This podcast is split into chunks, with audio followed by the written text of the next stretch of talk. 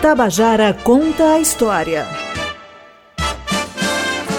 Muito além do grito do Ipiranga. Bom dia, ouvintes da Rádio Tabajara. Estamos iniciando mais um programa Tabajara Conta a História, muito além do grito do Ipiranga. Um mergulho nos 200 anos da independência do Brasil. Os fatores revelados e ofuscados na história a história da independência ela envolve muitas mudanças, né? Vai deixar de haver um império português e vai surgir daí um império do Brasil nessa antiga colônia portuguesa, né? Com vasto território, grandes promessas de futuro. Não obstante, o tempo não passou exatamente para todos, né? Muitas marcas do passado permaneceram, né? Havia um passado que não tinha ficado para trás. Essa marca mais fundamental da colônia que permanece no império é a escravidão, né? E ela permanece por décadas. Podemos dizer que era uma espécie de tempo que teimava em não passar. Nesse décimo episódio, discutiremos a permanência da escravidão no Brasil, uma população para a qual prometida independência não chegou e que teve que lutar duramente para conquistar a liberdade. Veremos ainda como essa marca se prolongou na nossa história com profundos reflexos até o dia de hoje. Este programa é um produto da Rádio Tabajara, emissora que integra a empresa paraibana de comunicação, em parceria com a Universidade Federal da Paraíba e o Instituto Histórico e Geográfico Paraibano. Eu sou Ângelo Emílio, professor do Departamento de História da UFPB e doutor em História pela USP, Universidade de São Paulo. E para dar continuidade à abordagem especial sobre o bicentenário da independência brasileira, o tema deste episódio é aqueles que não ficaram independentes, império e escravidão no Brasil. E quem participa conosco é a professora do Departamento de História da Universidade Estadual do Piauí, São Raimundo Nonato, a professora Vitória Lima, e o professor da Secretaria de Educação de João Pessoa, Matheus Guimarães. Muito além do grito do Ipiranga, um mergulho sobre os 200 anos da independência do Brasil. Bom, então para a gente começar aqui essa, essa prosa nessa manhã de segunda, né? Dando bom dia a todos os ouvintes e as pessoas que estão nos acompanhando. Na primeira metade do século XIX, né, que é esse período da independência e do pós-independência, muitas crises políticas e sociais sacudiram o Império do Brasil. Né? Interessante que o hino da independência dizia o seguinte: ou ficar a pátria livre ou morrer pelo Brasil. Mas essa liberdade chegou para todos? Como é que ficou a situação dos escravizados que haviam sido sequestrados de suas terras e submetidos ao trabalho compulsório? E como essas pessoas construíram suas vidas e lutaram pela liberdade? É essa laboriosa e interessante história que nós vamos conversar hoje né, com a professora Vitória e com o professor Matheus. Então, iniciando aqui né, com a professora Vitória, depois prosseguindo com o professor Matheus, a primeira questão que eu levantarei é o seguinte: nesses três séculos de colonização portuguesa, uma das marcas distintivas foi a longa e generalizada e profunda escravidão de indígenas e africanos. Como é que a gente pode entender a presença dessa população na colônia e no contexto da independência? Bom dia, Ângelo. Bom dia, Matheus. Bom dia a todos e todas espectadores, ouvintes da Rádio Tabajara. Inicialmente, eu quero agradecer o convite do professor Ângelo Emílio e da Rádio Tabajara e parabenizá-los, assim como a Universidade Federal da Paraíba e o Instituto Histórico e Geográfico Paraibano pela iniciativa do programa, extremamente importante para que cada vez mais a gente possa compreender a nossa história. Os ouvintes podem entender essa questão da participação da população negra, ou seja, da presença negra na colônia e no contexto da independência do Brasil, a partir da escravidão que foi trazida para o Brasil a partir da expansão do Império Português. É importante a gente frisar isso. A escravidão no Brasil não foi uma adaptação forçada, ela foi uma escolha realizada pela expansão portuguesa e também pela legislação portuguesa. Muito calculada, né, Vitória? Muito calculada. E a gente ainda tem que lembrar o seguinte: que a partir do momento que os portugueses chegam à África, 1414 por aí em Celta, e vai aos poucos contornando a costa da África, é, ele vai adquirindo certo conhecimento sobre a região e aos poucos também ele vai é, escravizando a população litorânea. Então, a partir de 1444, ou seja, século XV, você tem a escravidão de africanos em Portugal. Quer dizer, Portugal já tinha, quando começa a colonizar o Brasil, já tinha décadas de. Já tinha século, século, mais de um século de experiência da escravidão de africanos, mais de um século. E aí você tem mais de um século de experiência, ainda leva mais de dois séculos para abolir a escravidão dentro do território português, no sentido assim, da, na metrópole, ou seja, em Portugal, apenas no século XVIII é que você vai ter o fim da escravidão. Mas nas colônias continuam. Mas nas colônias continuam. E aí é uma questão interessante, porque essa lei criada em 1773, que abolia a escravidão em Portugal e Algarve, que era uma província portuguesa, foi interpretada pela população escravizada no Brasil como também uma lei que abolia a escravidão no Brasil. E o interessante é que aqui na Paraíba vai ter revoltas escravas nesse período que vai interpretar essa lei como sendo também uma lei que deve ser posta no Brasil e, portanto, os escravizados se sentiam libertos. Pois. Mas aí, veja só, hum. uh, o que é que você tem? O então governador, na época, vai tomar medidas para rebelar essas rebeldias de escravizados e manter o status quo da situação, no sentido de que é, mantém-se a escravidão nessa região. Mão na cabeça e documento. Isso mesmo. pois é. Mas vejam, é, o ouvinte né, tem que perceber que essa escravidão ela foi profundamente enraizada na gestão econômica da colônia. Né?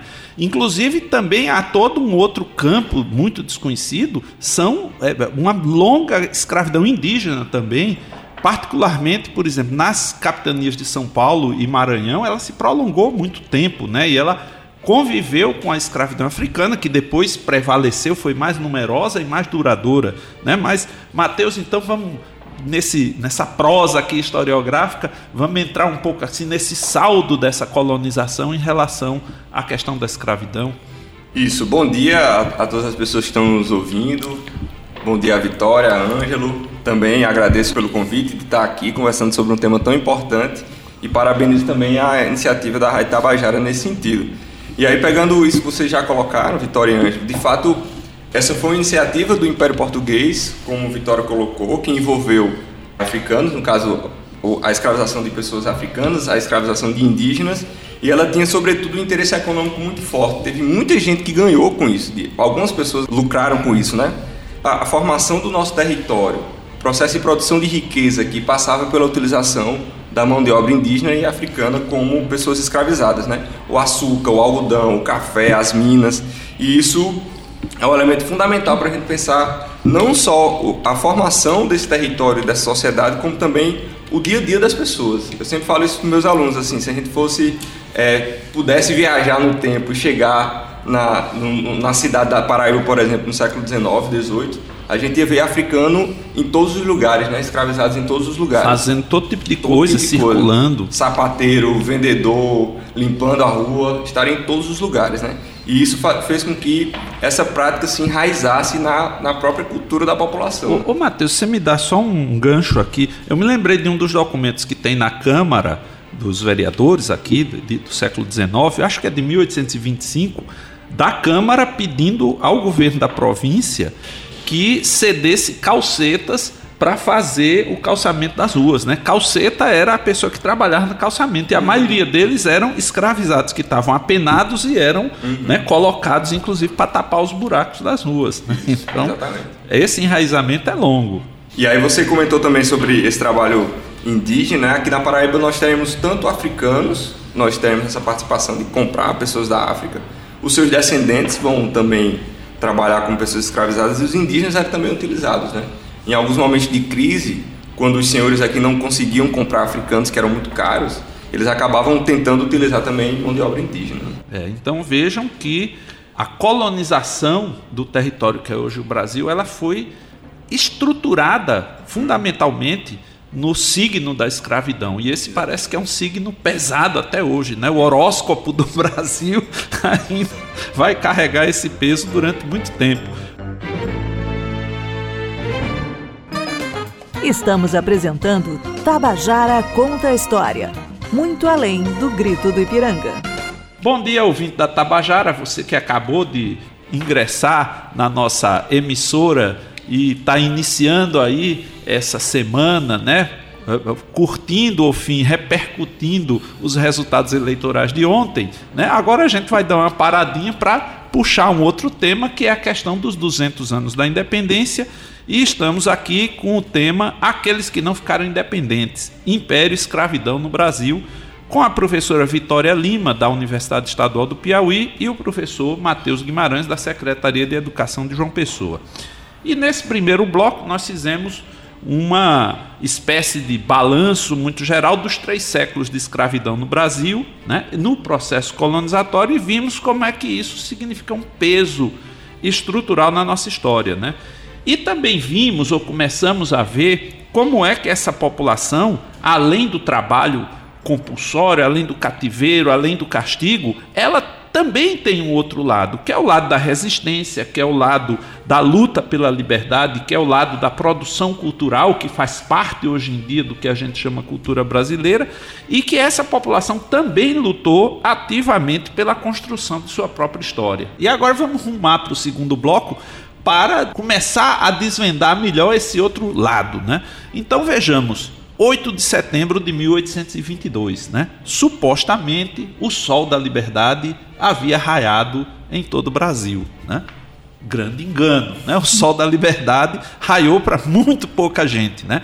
Para a grande maioria da população, o sol da liberdade continuou sem raiar durante décadas, né? Uma numerosa população do Império do Brasil continuou escravizada ou mesmo alijada das condições básicas de cidadania. E essa população teve que, é, com suas próprias mãos, lutar para conquistar a liberdade nesse império do Brasil. Então, Vitória, como é que é essa luta, essa disputa, essa busca da liberdade após o 8 de setembro de 1822?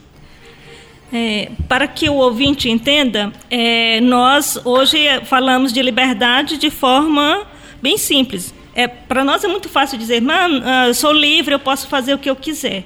Mas para os escravizados, até 1888, ou seja, é, é uma, uma diferença muito grande. Então, aquela ideia que nós temos de uma liberdade jurídica, de que nós nascemos é, com o direito à liberdade, à vida e outros mais, não, não se adequava à realidade dos escravizados. A votar e ser votado, que isso Perfeito. fizemos, esse, né? Não, isso, isso esse, esse aí de votar e ser votado não era adequado nem mesmo para a população negra livre é. e liberta, porque era necessário você ter um ter, ser rico. É. Na verdade, era precisava você ser rico para poder você ser eleitor. As eleições ser... no Império estavam limitadas apenas a uma pequena elite, né? A grande maioria da população pobre e livre estava alijada disso aí, né? Perfeitamente. E aí o que, que você tem com essa população escravizada? Ela vai é, lutar de diferentes frentes. Então, você tem a liberdade jurídica, mas também existe uma liberdade que esses escravizados vão construir, que é justamente a liberdade social. A liberdade jurídica a essa população escravizada é, significava que ela tinha que lutar pela Carta de Liberdade, muito mais chamada é, é, comumente como Carta de Alforria. Mas, é, por exemplo, ele, o escravizado na cidade era muito mais fácil ele ter um pecúlio e comprar sua carta de liberdade, que muitas vezes isso não ocorria nas áreas rurais, por exemplo, dentro da, da fazenda é, ou do engenho, a, a, exceto quando ele tinha uma especialidade. Por exemplo, aqui na Paraíba a gente tem um caso de, de Isabel que ela era queijeira Ou seja, dentro de uma fazenda em Souza, ela era queijeira e ela conseguia fazer os queijos dos seus senhores, mas também para outros senhores. E ela conseguiu conseguiu um pecúlio, ou seja, é, juntar um, juntar um, um pé de meia, perfeitamente juntar um pé de meia e comprar sua liberdade. Mas aí traz um outro problema. O Senhor é, permitiu que ela é, comprasse a liberdade, mas com condição, ou seja, que ela continuasse produzindo os queijos da fazenda dele. Ah, sabidinho assim. Muito. Então você tem essa liberdade um tanto limitada para essa população escravizada. E era muito difícil conseguir a carta de liberdade. Não pense que era fácil.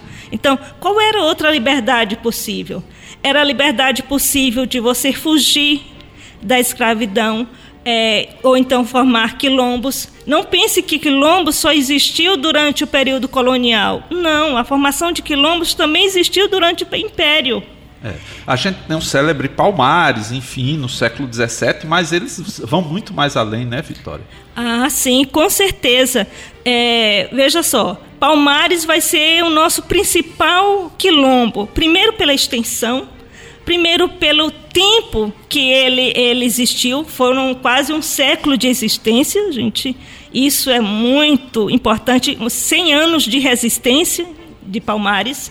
Uh, você tem é, uma população enorme de escravizados que fugiram para essa região extensa que pertencia a Pernambuco, mas justa, mais tarde depois vai se tornar o estado de Alagoas. É... E uma dificuldade muito grande de reprimir isso, né? Tentaram várias vezes e não conseguiram. Muitas vezes, muitas, muitas vezes. É, Acredita-se a historiografia que só consegue é, destruir Palmares por conta de uma traição. Então, veja só, é, foi dentro mesmo de Palmares que conseguiu se criar um elemento que fosse tornasse possível a destruição de Palmares. De outra forma, por fora, as autoridades não teriam conseguido tão cedo. E é interessante é que alguns fugitivos de Palmares também foram para, para Paraíba, fugiram para Paraíba e fundaram, por exemplo, que a gente chama o Quilombo do Cumbe. O Quilombo do Cumbe, que eu, eu, eu coloco o Quilombo do Cumbe na região de Pilar, onde tinha dois grandes engenhos, Santo Antônio e Espírito Santo. O quilombo do Cumbe foi destruído várias vezes. Eu tenho um registro de três destruições. A partir de 1701 você tem a primeira, depois você tem 1731 e mais um pouquinho adiante. Vitória, eu acho que nossos ouvintes estão quase que vendo o lado oculto da Lua, né? porque devem ser histórias assim que muita gente, eu, eu, imagino os habitantes de Pilar essas horas que estão ouvindo a Tabajara dizendo como aqui, né?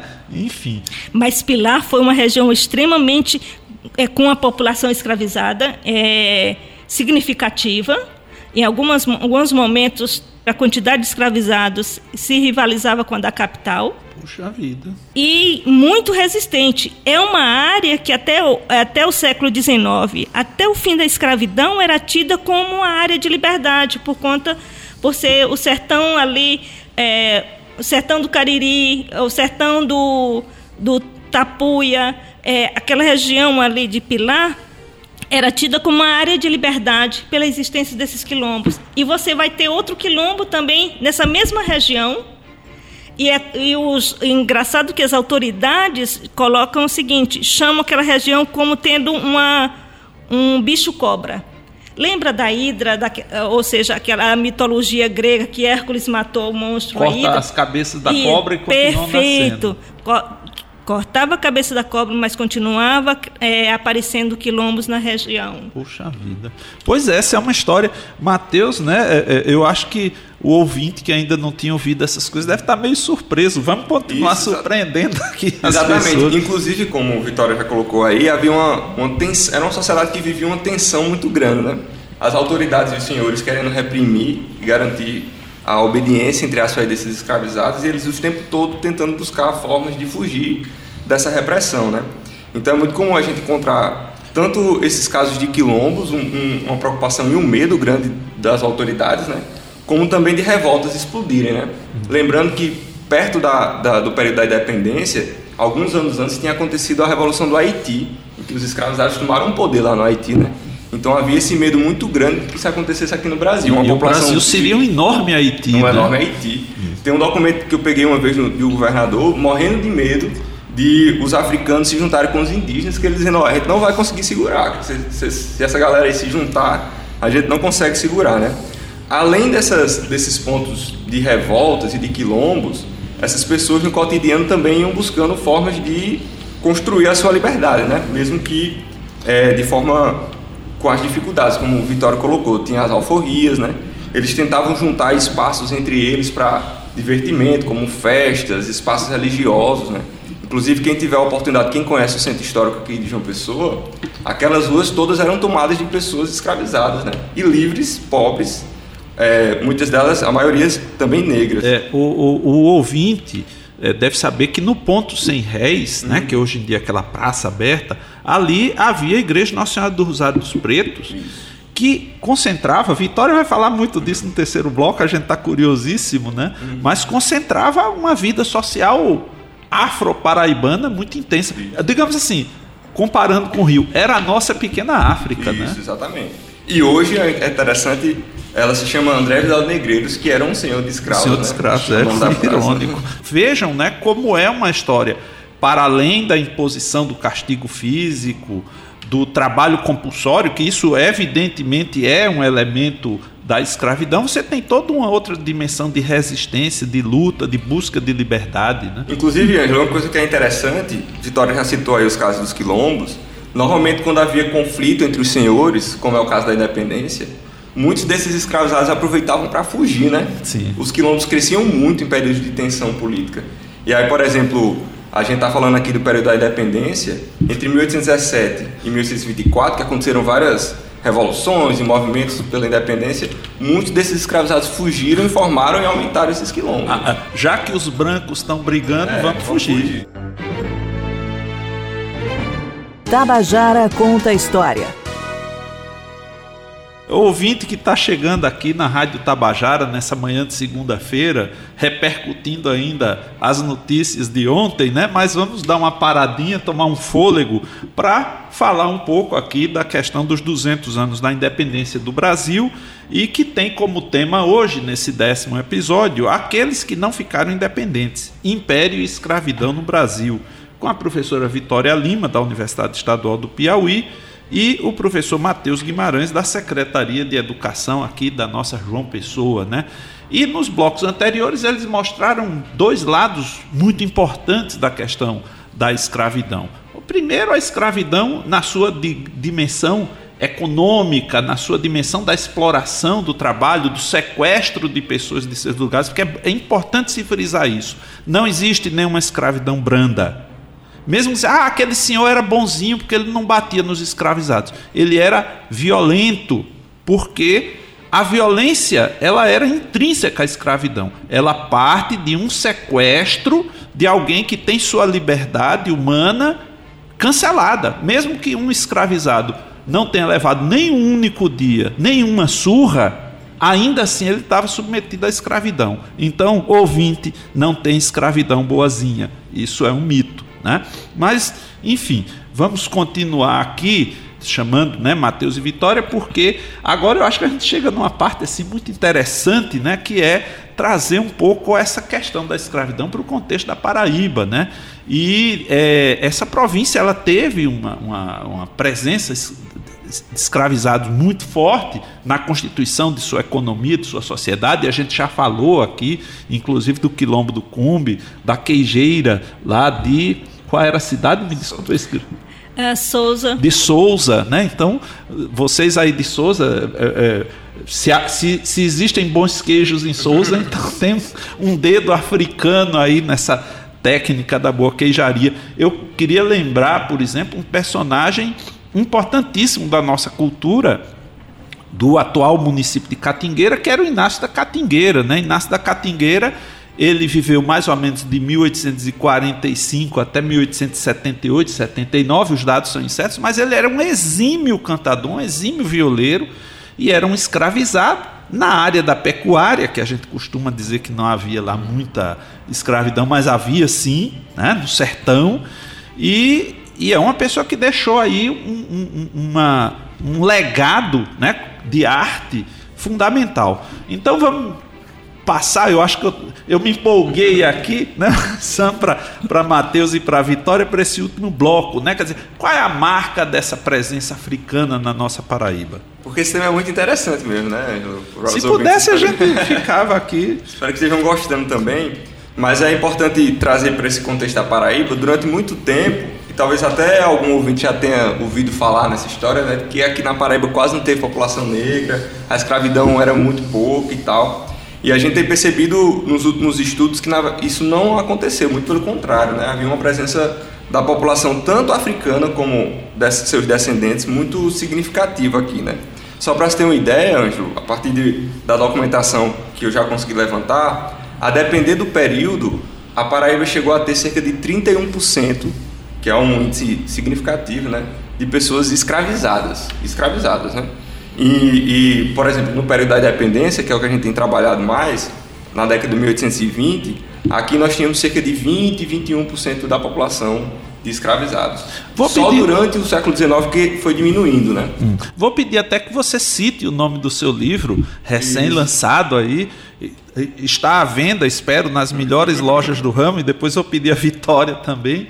Isso, o, o meu livro chama-se A Diáspora Africana na Paraíba do Norte que eu tentei compreender exatamente como é que vinham africanos aqui para Paraíba, porque normalmente a gente fala, tem essa ideia de que não havia população escravizada, quando na verdade não só tinha, como os senhores aqui às vezes compravam escra é, escravizados na África.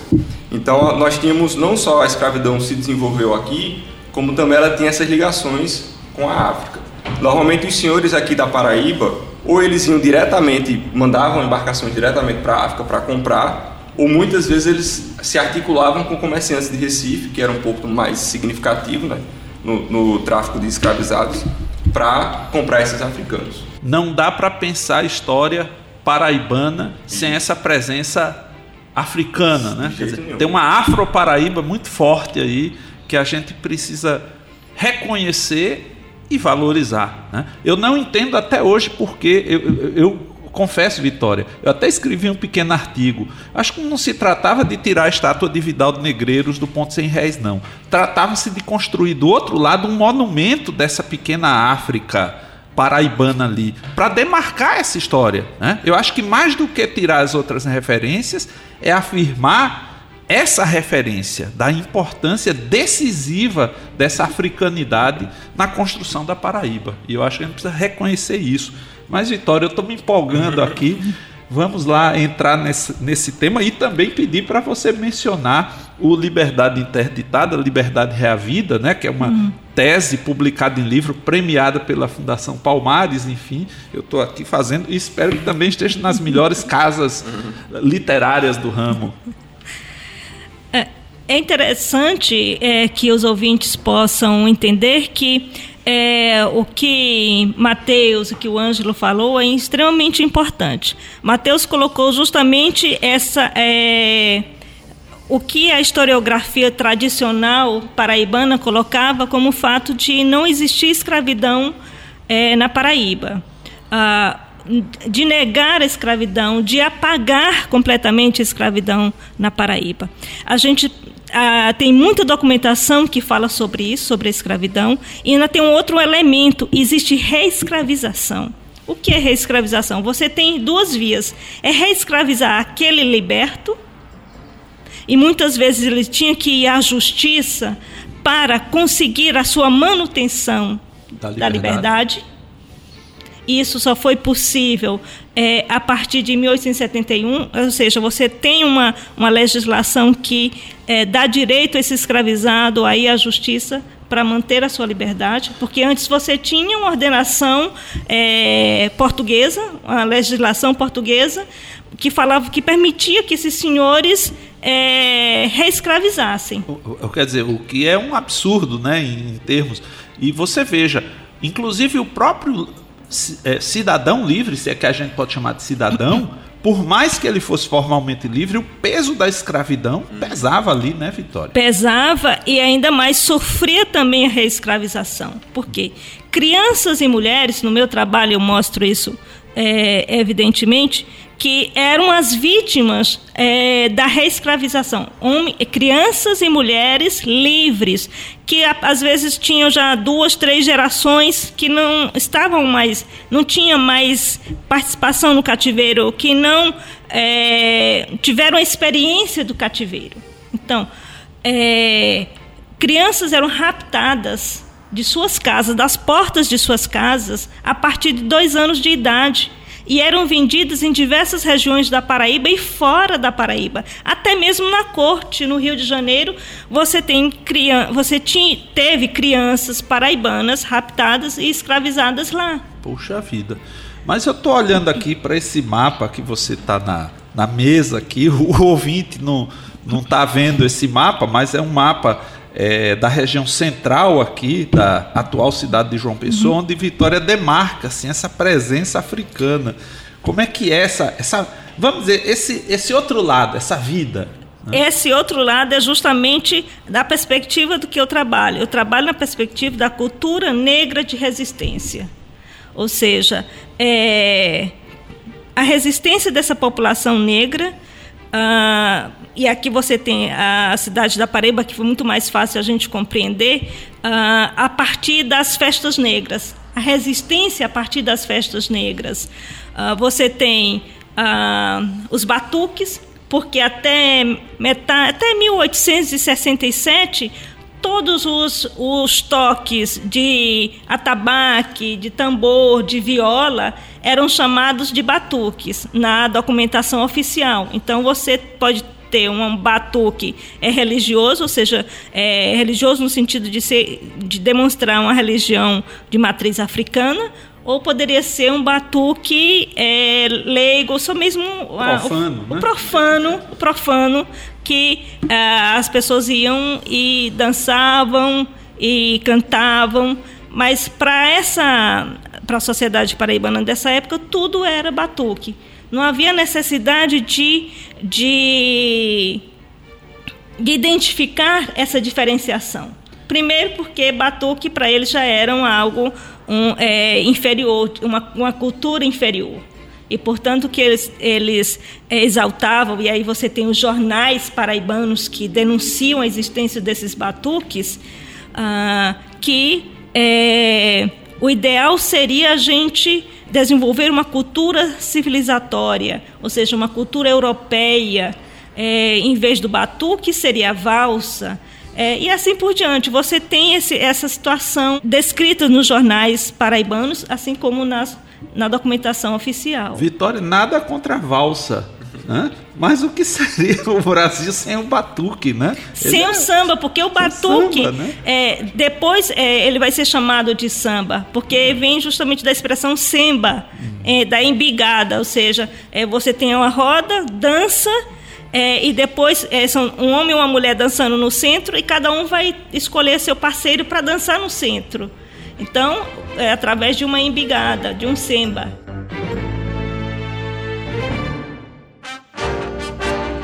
Tabajara conta a história. Muito além do grito do Ipiranga. Por nós esse papo ia continuar aqui horas, né? Tá todo mundo empolgado, mas enfim, nós estamos encerrando o episódio de hoje, né? Agradecendo a ao ouvinte e às ouvintes das rádios Tabajara MFM e das redes sociais da nossa emissora, agradecendo e muito a presença de Vitória Lima e de Matheus Guimarães, que trouxeram aqui questões muito palpitantes aqui, eu acho que depois as pessoas vão conversar bastante, né? E já convidando a todos e todas para acompanharem o próximo episódio de Muito Além do Grito do Ipiranga, no qual nós vamos falar sobre outra questão, né? As mulheres em luta, a presença das mulheres no Império do Brasil. E contaremos com a professora Alome Abrantes, da Universidade Estadual da Paraíba, campus de Guarabira, e Ana Maria Veiga, do Departamento de História da UFPB. E vamos enfocar exatamente essa presença ativa das mulheres na independência e no Império do Brasil. Este episódio contou com os trabalhos técnicos de João Lira, roteiro de Fernanda Gonçalves, edição e gerência de jornalismo de Marcos Tomás Eu sou Ângelo Emílio para a Rádio Tabajara. Excelente semana para todas e todos os ouvintes. Tabajara conta a história. Muito além do grito do Ipiranga.